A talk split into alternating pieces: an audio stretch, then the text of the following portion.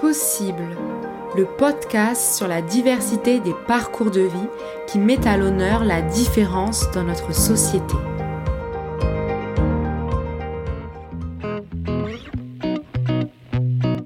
Dans cet épisode, Sarah Catherine revient sur les événements qui ont marqué l'enfance de son fils Caleb au moment où les médecins lui ont diagnostiqué une hydrocéphalie à l'âge de deux mois. Elle raconte à son fils les événements qui ont marqué son enfance et elle revient également sur les inquiétudes qu'elle a eues en tant que mère. Caleb prend également la parole pour faire le point sur sa vie d'aujourd'hui à l'âge de 9 ans. Bonne écoute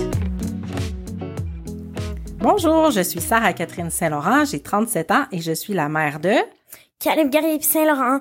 J'ai j'ai 9 ans et j'ai été diagnostiquée à 2 ans de à deux mois à deux mois de l'hydrocéphalie.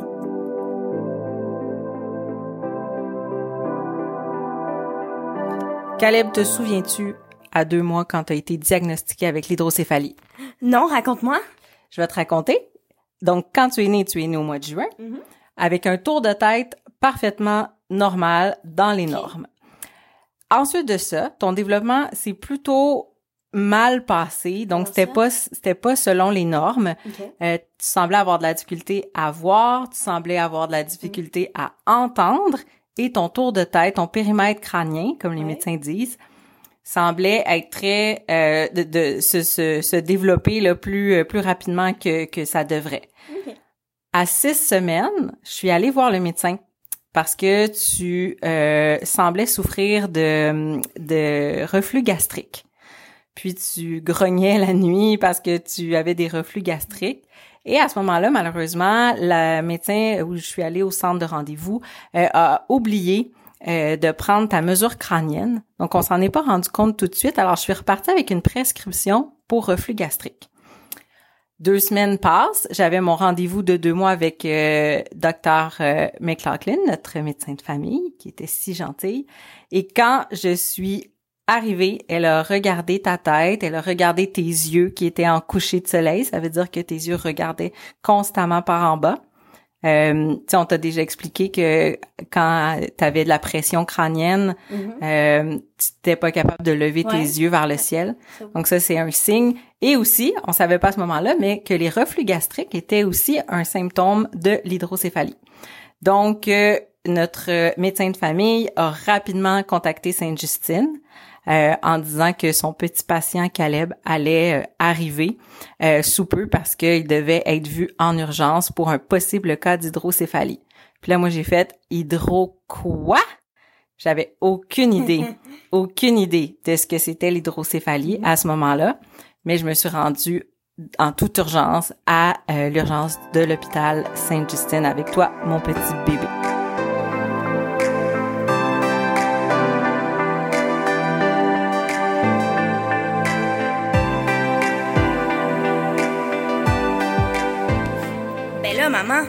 Qu'est-ce qui s'est passé à l'urgence? En fait, on est arrivé, puis ils nous ont tout de suite reçus euh, très rapidement.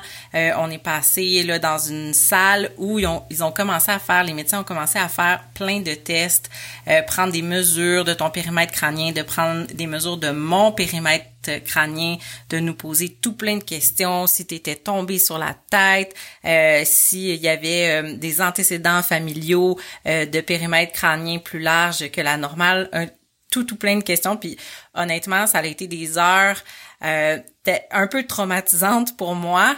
Euh, N'importe quel parent là euh, qui, qui a un enfant euh, qui s'en va à l'urgence là, je pense peut me comprendre, c'est des, des, des moments euh, j'ai de la misère à me souvenir de ces moments-là parce que euh, ça a été extrêmement euh, traumatisant puis je savais pas qu'est-ce qui allait se passer de toi Caleb. ils nous ont fait un éventail de possibilités, ça pouvait être ça pouvait être un retard intellectuel, un handicap intellectuel assez sévère, ça pouvait être aussi de l'hydrocéphalie, ça pouvait être tout plein de choses. On a passer une résonance magnétique à ce moment-là aussi rapidement pour plusieurs heures plus tard nous faire dire, nous faire confirmer que tu avais une, une hydrocéphalie euh, causée par un obstacle qui était une tumeur euh, dans ton aqueduc, donc qui ne permettait pas au euh, liquide encéphalo-rachidien, c'est un gros mot en hein, ça, mm-hmm. de circuler librement. Donc, il fallait prendre une décision immédiatement parce que tu serais opéré le lendemain euh, donc là, beaucoup de stress, beaucoup de pleurs, beaucoup d'incertitudes. Euh, les médecins ne pouvaient pas nous dire qu'est-ce qui allait advenir de toi si tu allais avoir des séquelles euh, de cette opération-là.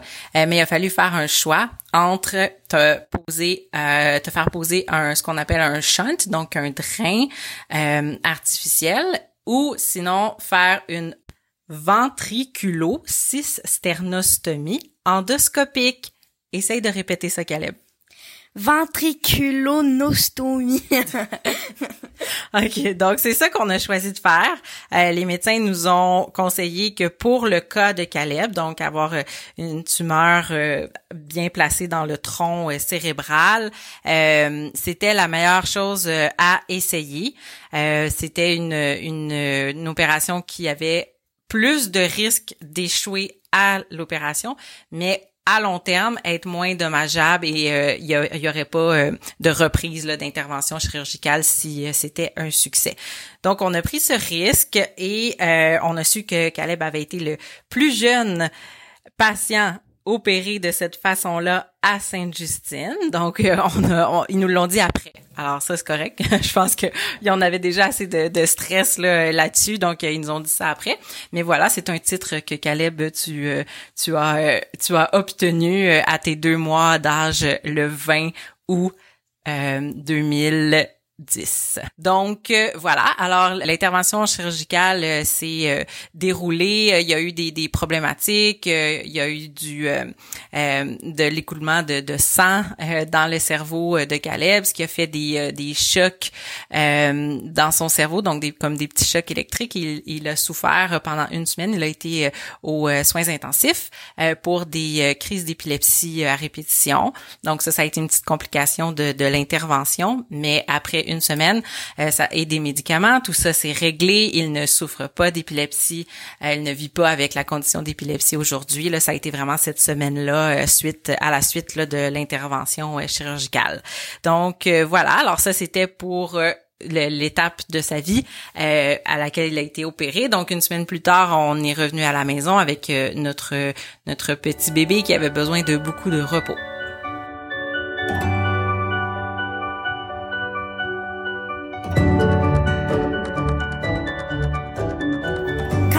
Sortie de l'hôpital, est-ce que tous mes problèmes étaient réglés? Non, pas tout à fait. On avait encore du travail à faire. Euh, t'avais, euh, c'est sûr que l'hydrocéphalie puis la pression intracrânienne que tu avais euh, subie euh, avait causé des dommages, notamment là, au point de vue de ton développement cognitif et moteur. Donc, les médecins pouvaient pas nous dire quels seraient les dommages qui seraient dans le futur ou quelle serait ta vie si tu allais pouvoir aller à l'école, si tu allais avoir des séquelles de tout ça. Ils pouvaient pas nous dire. Là, fait que les, les, les pronostics là étaient d'un éventail là, très très très large. Ça pouvait être, on pouvait espérer euh, pour le mieux, euh, mais on pouvait aussi craindre euh, le pire. Donc à ce moment-là, ils nous ont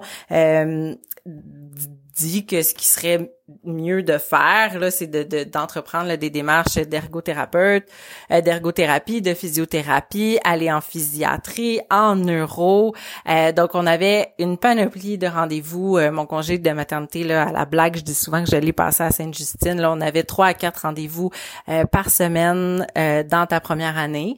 Donc soit en ergo soit en physio ou avec d'autres médecins spécialistes là pour s'assurer que ton développement se passait bien. En plus de ça, il fallait euh, faire des exercices euh, de développement euh, pour que tu réussisses à rattraper l'écart qui s'était creusé là dans le ton développement moteur et cognitif. Donc beaucoup d'exercices de, physiothérapie, il fallait en faire trois fois par jour, donc c'était assez exigeant.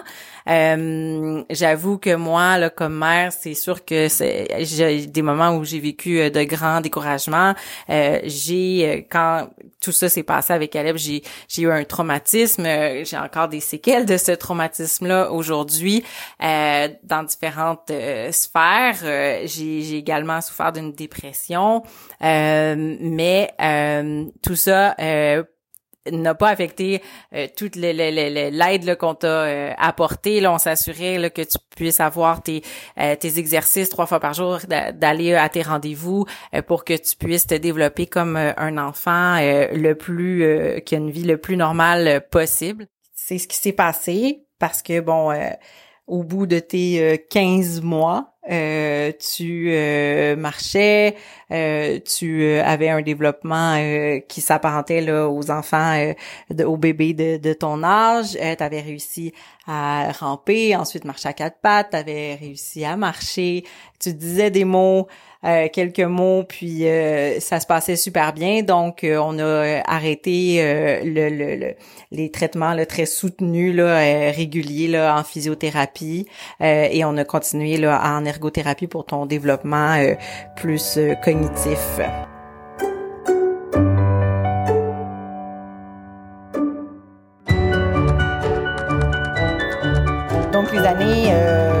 Ont passé, puis euh, Caleb a toujours euh, des suivis euh, à Sainte-Justine en neurochirurgie à chaque année, fait toujours ses, ses IRM là, pour s'assurer que l'intervention a bien fonctionné, que les liquides se drainent adéquatement, qu'il n'y a pas de pression intracrânienne. il y a aussi des suivis en ergothérapie, puis différents avec d'autres différents professionnels de, des soins de la santé. puis là, Caleb, toi, ta vie, comment elle est aujourd'hui? Très bien. Ben, j'ai euh, certaines passions. Euh, j'aime la danse beaucoup. Euh, j'improvise des danses comme ça. Puis j'aime beaucoup jouer dehors, faire du vélo et euh, t'aimes beaucoup jaser aussi. Oui, beaucoup. J'aime parler avec les autres et faire euh, du, du socialisme. Euh, je sais pas c'est comment qu'on le prononce, désolé. Euh, ben c'est ça. Maintenant, je vais vous parler de de comment ça va en classe. Ça va très bien on a plus d'aide pour nous, on a une orthopédagogue pour nous en DGATA. Euh, parce ben que Caleb, c'est ça, a été admis dans une classe DGATA parce qu'il a des graves difficultés d'apprentissage et troubles associés. Donc, c'est quoi les, les troubles avec lesquels euh, tu dois euh, travailler? Dyslexie, dysorthographique, euh, ben, tout ce qui finit par disque. qui commence par disque puis qui finit par i. Ouais. donc, euh, puis là, c'est ça. Donc, t'es dans une classe qu'on dit spéciale. Donc là, tu disais que t'avais plus d'aide. J'avais plus d'aide, une orthopédagogue juste pour nous juste pour les classes de DGATA. Euh, puis euh, une ben, orthophoniste. Une orthophoniste. On avait ben l'orthophoniste c'était pas juste pour nous là. J'ai encore de la misère à lire et à écrire, mais j'ai beaucoup d'outils qui m'aident euh, avec aussi le laptop. J'ai Lexibar, euh, j'ai ma prof aussi. J'ai on a un, un, TNI. TNI ça veut dire euh, un grand tableau blanc. Fait que ça ça, ça l'aide beaucoup la classe à voir vraiment grand. Puis moi je fais mes dictées sur l'ordi j'ai eu cette chance-là. Euh, puis euh, c'est ça, je vais, je vais vous laisser la parole à ma mère. Merci de nous avoir écoutés. Euh, J'espère que ça a répondu euh, à quelques questions que vous aviez sur l'hydrocéphalie. Oui, merci beaucoup, beaucoup, beaucoup à toutes les gens qui nous écoutent. Euh, merci de votre soutien et bonne journée.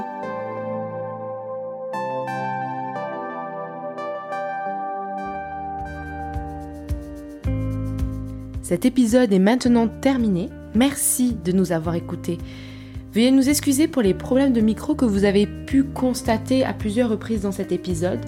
On voulait quand même vous partager ce beau témoignage que Sarah et Caleb nous ont offert avec sincérité et simplicité. N'hésitez pas à parler de notre chaîne de balado, de podcast autour de vous afin de mieux sensibiliser. On se dit à bientôt pour un nouvel épisode. Restez à l'affût.